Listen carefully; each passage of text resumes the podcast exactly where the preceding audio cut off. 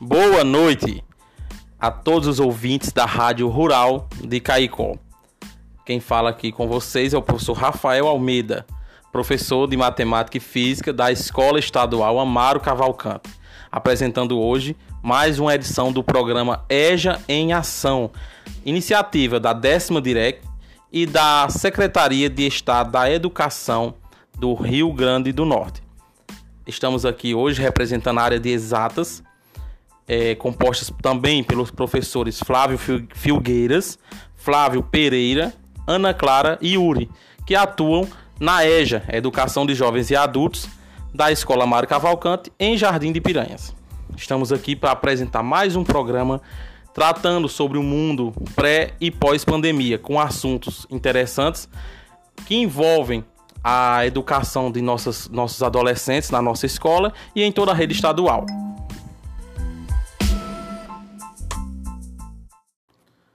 Nessa edição de hoje, estamos contando com o tema Indicadores Econômicos de Inflação e Desemprego no mundo pré e pós-pandemia, né? Principalmente enfatizando o Brasil e a nossa região. Contaremos com a participação de vários alunos das turmas de segundo ano da EJA, da Escola Mário Cavalcante.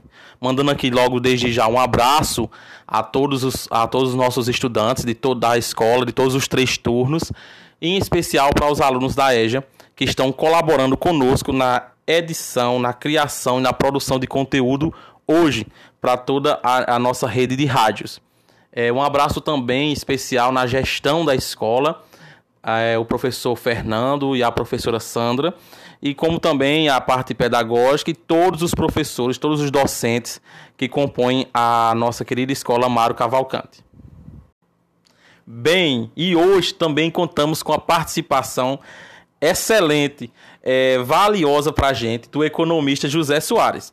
José Soares é formado em Ciências Econômicas pelas Faculdades Integradas de Patos e está aqui conosco hoje para falar de temas como inflação, desemprego, economia. Então, esses assuntos que estão relacionados, que a gente pode relacionar com as nossas disciplinas e reconhecer no campo da matemática, da, das ciências sociais, esse, é, é, são tratados hoje no nosso programa de forma bem lúdica, de forma bem interessante, bem dinâmica, através de uma entrevista, né? E vocês vão tirar algumas dúvidas, e essas dúvidas, inclusive, emanaram dos nossos próprios estudantes e de pessoas em que a gente fez abordagem. Então, é, sigam, sigam aqui conosco, conectado, que vai ser um bate-papo bem interessante e a gente vai contar com toda a sabedoria, inteligência e também capacidade de, de tirar dúvidas de nosso convidado José. Seja bem-vindo, José. É uma honra para a gente ter você aqui conosco. A Escola Mário Cavalcante agradece você, a Direct agradece você e os alunos com certeza vão é, se sentir muito privilegiados em ter sua participação aqui conosco hoje. Seja bem-vindo. Olá a todos, eu sou José Soares, como o Rafael falou. É uma grande satisfação estar aqui é, participando deste momento incrível que Rafael, meu amigo, é, pode proporcionar para os seus alunos. Uma, uma, uma, satisfação incrível de estar aqui com, todo, com toda a rede que compõe esse, esse ensino, essa, essa rede de ensino que abrange a EJA também e que é, é essencial para o conhecimento, para a, a, a demanda de conhecimento que a gente quer. José, para iniciar nosso debate aqui hoje, nós estamos falando sobre isso, né? nessa série EGE em Ação esse ano, a gente está falando sobre os desafios do mundo pré e pós-pandemia, né? E hoje a gente vem trazendo uma parte da, da, de economia, né? Uma parte ligada às ciências exatas, é, que trata basicamente do dinheiro, das relações comerciais, da, da nossa qualidade de vida, de certa forma, né? Porque o dinheiro está ligado à nossa qualidade de vida, de certa forma. Então, a gente vem aqui iniciar a nossa primeira pergunta, os alunos vão participar aqui conosco, mas a primeira pergunta vai partir de mim mesmo e dos meus colegas aqui da área. José, por que, que estudar economia, entender economia é importante para o cidadão, é importante para o estudante que está lá na EJA, é importante para o professor, para os trabalhadores, para a classe política. Por que, que estudar economia é importante? Rafael, essa é uma excelente pergunta. É, conhecer o que está à nossa volta é essencial para que a gente possa é, tirar bom proveito disso, né? Então, se você conhece muito bem os seus limites, você conhece e sabe como é, se sair bem na, na, na, sua profissão, na sua profissão, na sua área. Se você conhece bem a economia, se você nem, nem precisa conhecer bem, mas se você conhece a economia, é, esse próprio conhecimento vai te fornecer meios para você é, fazer um bom negócio, economizar em algum canto, é, investir em outro canto, é, ter a sua, a sua autonomia financeira e, e, principalmente nesse período de crise agora, não perder tanto dinheiro para a inflação como muito, muita gente está fazendo, como está acontecendo com muita gente hoje em dia. É isso aí, José. Bem, a gente vai abrir nossos espaços agora para os alunos, os estudantes, né? Fazerem suas perguntas, tirarem suas dúvidas. É, se liga aí, segundo ano A, segundo ano B da EJA, noturno da Mário Cavalcante. Esse momento é de vocês. Façam perguntas, tirem dúvidas, é, façam observações se desejarem. É um momento rico não só para vocês, mas para toda a rede de educação com esse programa, essa ideia maravilhosa, essa iniciativa boa né, da décima direta, do governo do estado. E a gente tem aqui perguntas, José. Parece que a primeira pergunta é sobre inflação. Vamos ver quem vai, quem vai fazer a pergunta e o que a pessoa deseja saber. É com vocês. Boa noite, eu sou Felizmina, aluna do segundo ano EJA do Amar Cavalcante. Gostaria de saber como é medida a inflação. Inflação é o aumento do preço de determinado produto pela variação ou pelas variações de algumas ou várias é, variáveis que implicam diretamente ou indiretamente no valor final de um produto ou deste produto. É, uma inflação é medida é, através da, da, da, da soma de vários índices que compõem as estatísticas de um sistema econômico, no caso o governo federal e o Ministério da Fazenda, da Economia, eles medem isso daí, juntamente com alguns bancos, por exemplo, o Banco do Brasil, que é responsável por grande parte da, da, do acompanhamento da inflação do país. E esta inflação é o que nos permite, é, nos permite fazer um, um, uma projeção de preços uh, no final de cada mês. Toda inflação é, é, a, é a diminuição do, da variação de preços e também da perda de valor deste preço do início do mês comparado com o final do mês. Faz essa subtração e no final do mês o que sobrar, se for positivo, vai ser uma inflação. Se for negativo, vai ser uma deflação. O que a gente vem acompanhando nos últimos anos é uma inflação que cada vez aumenta mais. Porém, com, a, com essa crise que se gerou por causa do Covid, da Covid, é, esta inflação aumentou constantemente e rapidamente por causa de alguns fatores, é, como insumos, que ficaram mais caros. A procura por determinado produto ficou maior. É, e aí juntaram todas, um, toda uma gama de, de variáveis e acabou que o resultado disso é um aumento nos preços por causa do aumento da inflação. Boa noite, eu sou Gardel, aluno do segundo ano EJA Noturno da Escola Mar Cavalcante.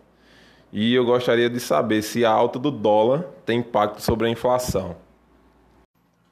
Muito obrigado por essa pergunta. Inclusive, ela bate direitinho com a, a pergunta anterior, porque uma das variáveis que se faz presente na, no cálculo da inflação é justamente o dólar e a variação do dólar.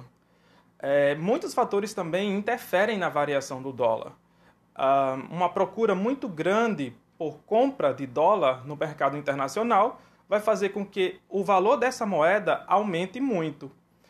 uh, uma crise econômica nos Estados Unidos, como aconteceu em 2008, que foi de uma crise habitacional, de muitas, muitas casas para poucos com, compradores, vai fazer com que este, esta moeda perca o seu valor e ela caia. Para nós brasileiros, é muito bom, para nós brasileiros consumidores, é muito bom que o dólar esteja baixo. Mas, para as vendas é, do Brasil para o exterior, ou seja, as exportações, o ideal é que o dólar esteja alto. Porque as pessoas vão pagar em dólar. Aliás, os países vão pagar em dólar pelo nosso produto. Então, se o dólar está alto, eles vão pagar em dólar alto o produto que a gente está vendendo. Porém, é, o dólar baixo é, incentiva que a gente compre mais produtos de fora do país. Também incentiva que a gente é, viaje mais para fora do país, porque se o dólar estiver baixo, a, o nosso poder de compra de dólar com o nosso real é, aumenta. E se aumenta, a gente pode é, fazer mais coisas, comprar mais coisas e ir mais longe. Uh, o dólar interfere diretamente nessa, nessa cotação do, do, da inflação por causa disso. Porque é, se, a, se a, a inflação é a variação do, da desvalorização ou da valorização de determinado produto, se o dólar estiver alto, a gente vai parar de comprar aquele produto, que é medido em dólar. E se o dólar estiver baixo, a gente vai comprar mais daquele produto. E se comprar mais, vai gerar uma inflação maior ainda. Então, é todo um, um sistema que depende um do outro. Olha, e eu vim aqui para um supermercado, um pequeno insight, né? Estou aqui no supermercado da cidade para fazer uma pergunta que eu estou vendo aqui os preços nas prateleiras, estou vendo aqui a população, as pessoas estão aqui olhando para o preço dos produtos, olham com um pouco de espanto até, né? A gente está vendo que a alta, a alta, dos preços é uma realidade no Brasil. E eu aqui estou aqui com o prazer de conversar com Dona Tereza, está fazendo suas compras aqui, e ela conversando aqui com ela, apareceu um insight para fazer a pergunta para o nosso economista, para o nosso convidado, para toda a nossa escola ouvir. Dona Tereza, fique à vontade. Qual a pergunta que a senhora gostaria de fazer para José Soares a respeito de economia, de alimentação? Fique à vontade.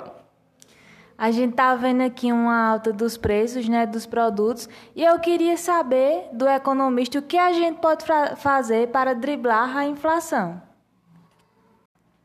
Gostaria de agradecer também a, a, essa pergunta desta dona de casa e é muito importante esse tipo de pergunta porque economia doméstica é um assunto que deve ser tratado com muito mais frequência nas escolas, por exemplo.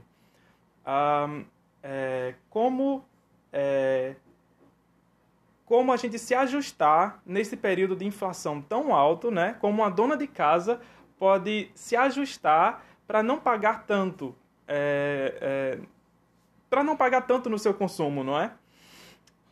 Bem, como a gente já tem falado, a, realmente a inflação está alta. Então, quase todos os produtos têm uma alta por causa da inflação. É, principalmente também por causa do combustível. Porque o combustível, inclusive, fazendo um, uma ligação com a pergunta anterior, o, o combustível no Brasil é medido em dólar. Então, é uma estimativa que o governo faz juntamente com a Petrobras para que é, a, o valor deste combustível seja equiparado ao valor internacional. Então, o governo vende é, combustível para dentro do Brasil a um preço que ele venderia para fora do Brasil. Ou seja, alto. E é em dólar. Então, se o dólar aumenta, o preço do combustível aumenta. Se o preço do combustível aumenta, todos os produtos que são transportados também aumentam. Porque a carga que é levada pelos transportes de grandes é, proporções é, vão, vão ser acrescidas, o valor vai ser acrescido desta taxa de combustível que foi acrescido pelo governo federal, pela, pela Petrobras. Então, Se tudo está aumentando por causa dessas variações do dólar, do combustível, da inflação em si, a, economia doméstica fica prejudicada, comprometida. Por quê? Se os preços dos produtos estão maiores recentemente e o salário continua basicamente o mesmo, ele só é reajustado anualmente por um, índicezinho muito pequeno, é, para não ficar abaixo da inflação. Porém, o poder de compra que esse salário tem atualmente é, não supre a necessidade que ele supria dois anos atrás. Dois anos atrás já era ruim. É, o poder de compra do brasileiro sempre foi ruim. Hoje em dia, então, está pior do que dois anos atrás por causa dessas elevações, dessas complicações, que inclusive não é só no Brasil, é mundial. A dona de casa pode é, procurar um produto similar, mas com uma marca menos conhecida. Pode procurar redes grandes de supermercados e comprar em maiores quantidades. Por exemplo, é, em, geralmente em, em atacados vende-se três produtos por um preço menor do que se você comprar apenas um produto. A dona de casa também pode diminuir a eletricidade, apagando a luz, desligando o ventilador que não está sendo usado, ou não usando um ar-condicionado por um período maior de tempo, ou não ligando com muita frequência o ferro de passar ou a máquina de lavar. E também ela pode é, fazer especulação determinado supermercado está fazendo promoção hoje, então eu vou comprar no mercado da promoção. E não ser fiel àquele outro mercado que talvez tenha preços mais elevados. José, é exatamente isso. É tudo que você falou aqui, eu tenho certeza que meus alunos da Amaro Cavalcante se identificaram com nossas aulas de matemática financeira, se identificaram também com as aulas até de física, porque na física a gente também ensina sobre isso, sobre potência elétrica, rendimento das máquinas e como você pode potencializar o rendimento das máquinas, inclusive economizando energia, economizando consumo, que é uma, é uma boa né, para o nosso bolso, para a gente manter uma saúde orçamentária bacana na nossa casa. José, o tema agora vai pular um pouquinho, que também está atrelado, porque a economia é sempre esse emaranhado, essa rede de ligações entre os temas. Nós vamos aqui, os alunos, as pessoas aqui estão querendo saber sobre emprego, ou a falta dele, né, que é o desemprego. A gente teve algumas informações, algumas atualizações recentes né, pelo IBGE, o Instituto Brasileiro de Geografia e Estatística, quanto ao emprego no Brasil, né? E um dado alarmante. Segundo o IBGE, são mais de 14 milhões de desempregados no Brasil, né? A gente sabe que essa pandemia de alguma forma afetou a questão do emprego, a economia já não vinha bem, né? Já não estava bem das pernas, não andava bem das pernas, mas a pandemia agravou um pouco, não foi no Brasil só, foi no mundo todo. Mas eu quero saber como é que essa questão do emprego, do desemprego afeta a economia do país e principalmente a saúde das pessoas, né? A, a estrutura familiar brasileira, as camadas sociais sociais, como esse, esse, essa falta de emprego, essa falta de ocupação para os jovens é prejudicial para a nossa economia e para a nossa juventude. Rafael, excelente colocação essa, porque no Brasil e no mundo, uh, o sistema econômico tem como base a renda das famílias. As famílias têm o poder de, de gerar e movimentar o dinheiro do país. Por quê? As famílias compram produtos. A, a indústria produz o produto e, a fam, e as famílias compram o, o produto. Então, as famílias têm que ter dinheiro para comprar os produtos. Então, se a família está desempregada, ela não vai ter dinheiro para comprar o produto. Se não tem dinheiro para comprar esse, esse produto, vai faltar renda, vai faltar é, dinheiro circulando. Não vai ter um, um dinheiro circulando no país de uma forma correta. Então, o desemprego é, sem dúvida, a pior coisa que existe para uma economia. Nesse período de pandemia, o desemprego aumentou. Por quê? Muitos insumos pararam de ser produzidos ou ficaram muito caros e é, afetaram a, a, o valor do preço, o valor, o, o preço dos produtos. O que acontece? As fábricas não puderam honrar com seus compromissos uh, e tiveram que demitir muitos funcionários. Os funcionários tiveram que ir para casa e ficar sem, sem uma renda básica. Então, se ele consumia dois mil reais por mês, ele não vai mais é, consumir nada. Então, este dinheiro, esses dois mil reais desta única família que, que ia circular no, no, no mercado, vai parar de circular. E acontece uma acontece neste caso uma é, uma inflação, com certeza, e acontece um momento de, de crise, porque uh, não há dinheiro circulando. A, a, a, o desemprego aumentou de 7 milhões para 14 milhões, ou seja, o dobro de pessoas desempregadas em apenas dois anos. Isso é, isso é horrível para a economia. É assim, é horrível para a economia, é horrível também para as pessoas que estão passando necessidade. Ah, e aí acontece que é, gera um, é uma cadeia, é uma sequência de, de problemas que acontece com essa falta de dinheiro circulante. Inclusive, afeta até os bancos e a tomadas de empréstimos e a, a falta, a, a, o consumidor, a, a família não consegue mais pagar os seus, as suas dívidas e vai criando uma bolha que vai crescer e com certeza daqui a cinco anos a gente vai ter um problema muito maior. É isso aí. Nós estamos aqui hoje, né, entrevistando, tendo esse bate-papo legal meu amigo José Soares, economista de formação, explicando para a gente vários, vários quesitos e questões que permeiam aí a economia e nossa vida diária, né? Nesse mundo pré e pós-pandemia e durante a pandemia, né, galera? A gente sabe que a pandemia não acabou ainda. Continue se protegendo, usando máscara. É, vamos retomar nossa vida, né? O novo normal, dito novo normal, mas com muito cuidado, porque a gente sempre está suscetível né, a surpresas desagradáveis. Então, se continuar se mantendo, esse é um recado só para a gente se lembrar aqui que a pandemia continua e a gente precisa tomar muito cuidado. Falar em pandemia também, gente, a gente tem que falar muito, tem que, tem que lembrar bastante né, de, nossa, de nossos, nossos empreendedores. Né? Nós estamos, nós, nossa escola está situada numa cidade empreendedora. Jardim de Piranhas é uma cidade que tem vocação econômica para o empreendedorismo.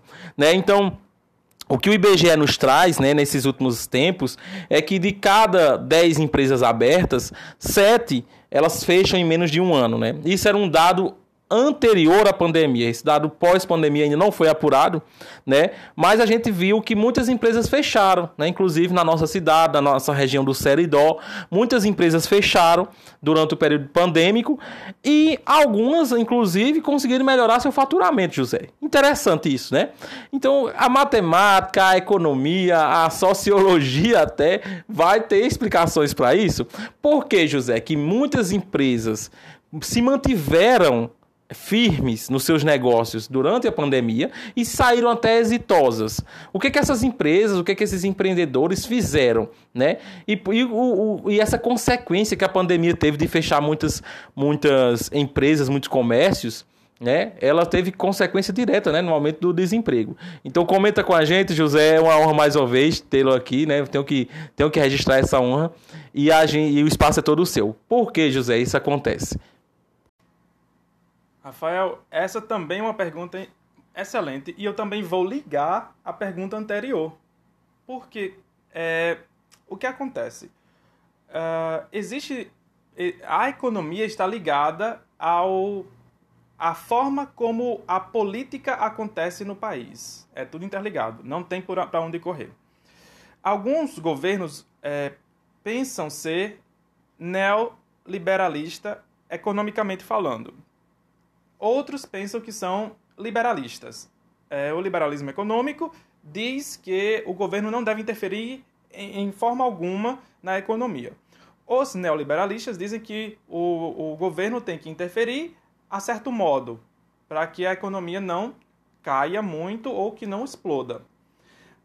Muito se depende também dos, do, do, das atitudes do governo perante tais períodos difíceis. O que acontece? É, no Brasil existe uma taxação muito grande para pessoas que vão abrir uma empresa.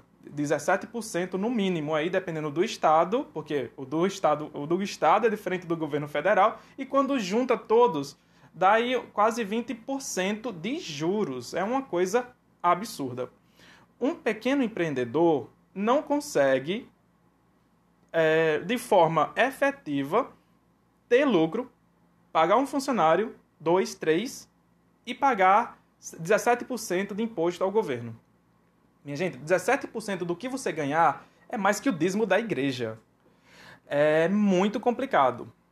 É, e, e, em situações de crise, é, acontece também é, muito disso.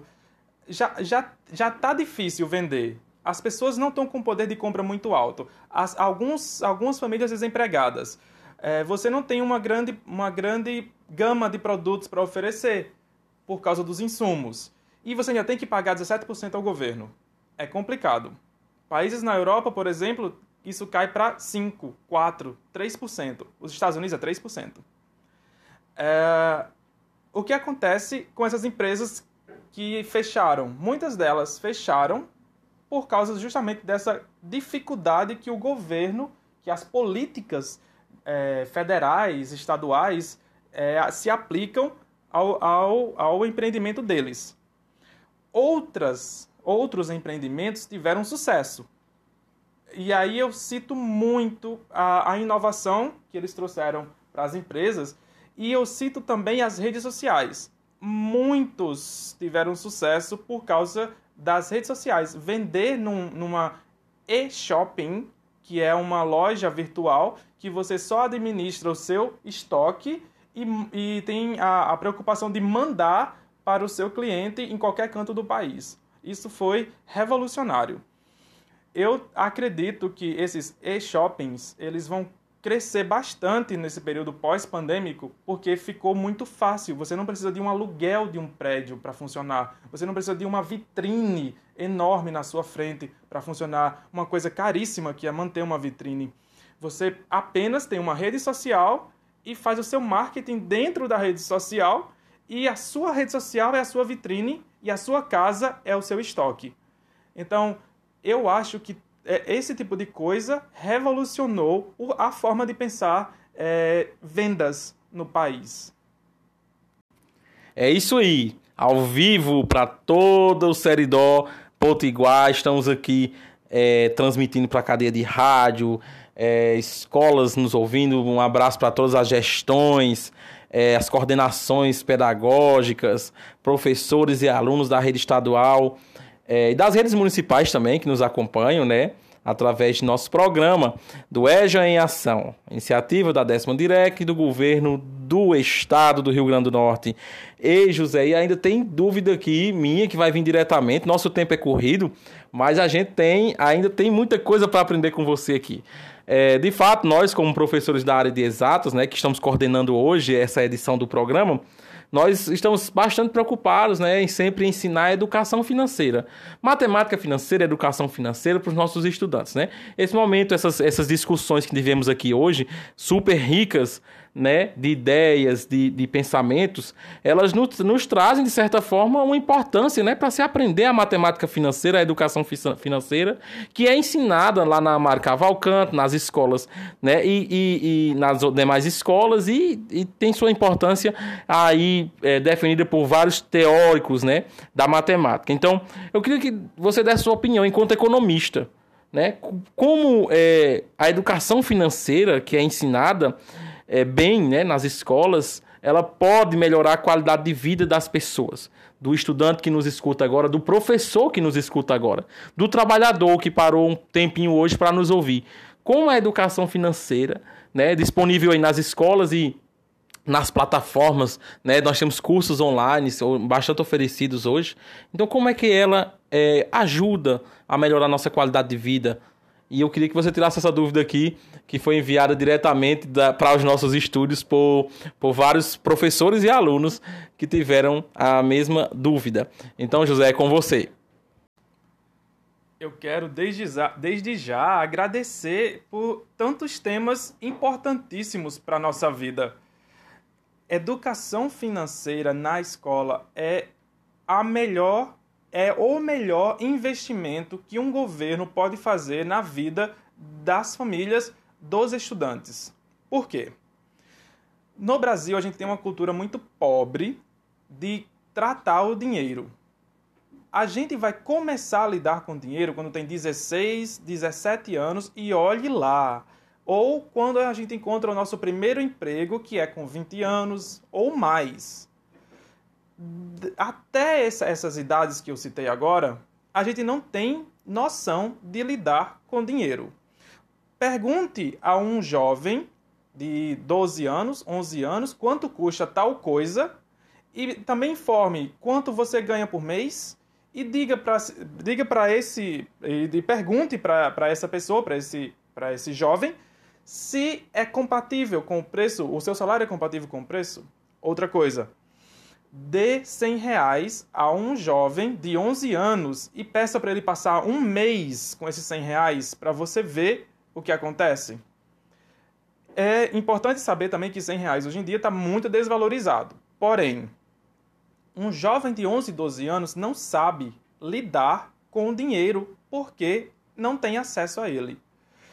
Então, se as famílias não estão educando financeiramente seus jovens para lidar com dinheiro, a escola pode e deve é, propiciar esses momentos, ensinar na escola quanto vale cada coisa e quanto se trabalha para ter dinheiro para comprar determinado produto e ainda mais economizar o dinheiro para investimentos futuros, problemas financeiros, acidentes, problemas de saúde, é, ou então investimentos é, futuros. Imagine só, hoje, grande parte da população adulta que, que, é parte, que, é, que é pai de família, que é mãe de família, não tem esse conhecimento. Porque não teve uma formação adequada, financeiramente falando, quando era jovem. Porém, se a partir deste momento os nossos jovens começarem a entender o valor e o quanto de esforço é necessário para comprar tais produtos, tais serviços, a gente vai ter uma população futura consciente do que pode e que não pode gastar, do que deve e o que não deve poupar, do que é possível ou não é possível investir. Então, uma, uma população consciente vai gerar uma economia mais sólida para um futuro melhor, financeiramente falando, para todos. Ai, tudo muito bom, tudo, discussões maravilhosas. Eu aqui, José, rindo aqui nos estúdios de gravação, porque ele, eu disse, José, já vou lhe agradecer, já vou concluir o programa. E José disse, nossa, já tá tão bom. Mas aqui já fica, José, nosso convite para você retornar outras vezes. As outras vezes que a Escola Mário Cavalcante for participar, com certeza você é um convidado já de honra. Deixar aqui meus agradecimentos a você.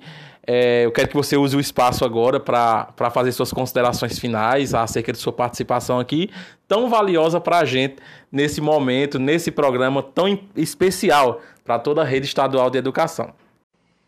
Eu adorei essa participação, falar de temas tão importantes e tão essenciais para a vida e a melhoria da vida financeira das pessoas é sempre um prazer. E e que importância tem isso na vida de quem está participando, dos alunos, dos estudantes que estão participando é, deste programa. É um programa, não é?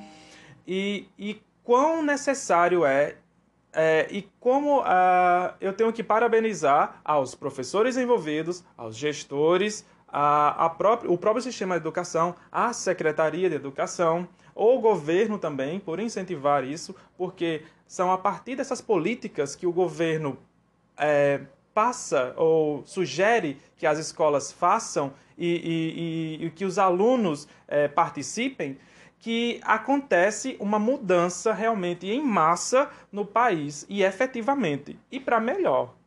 Então, qualquer possibilidade de ajudar as pessoas a se é, educarem financeiramente ou em qualquer outra área é sempre muito válida e eu tenho que agradecer a todos os envolvidos nisso, que é fundamental, importante e de, de, de, de extrema, de extrema importância para todos no presente e no futuro, de certeza.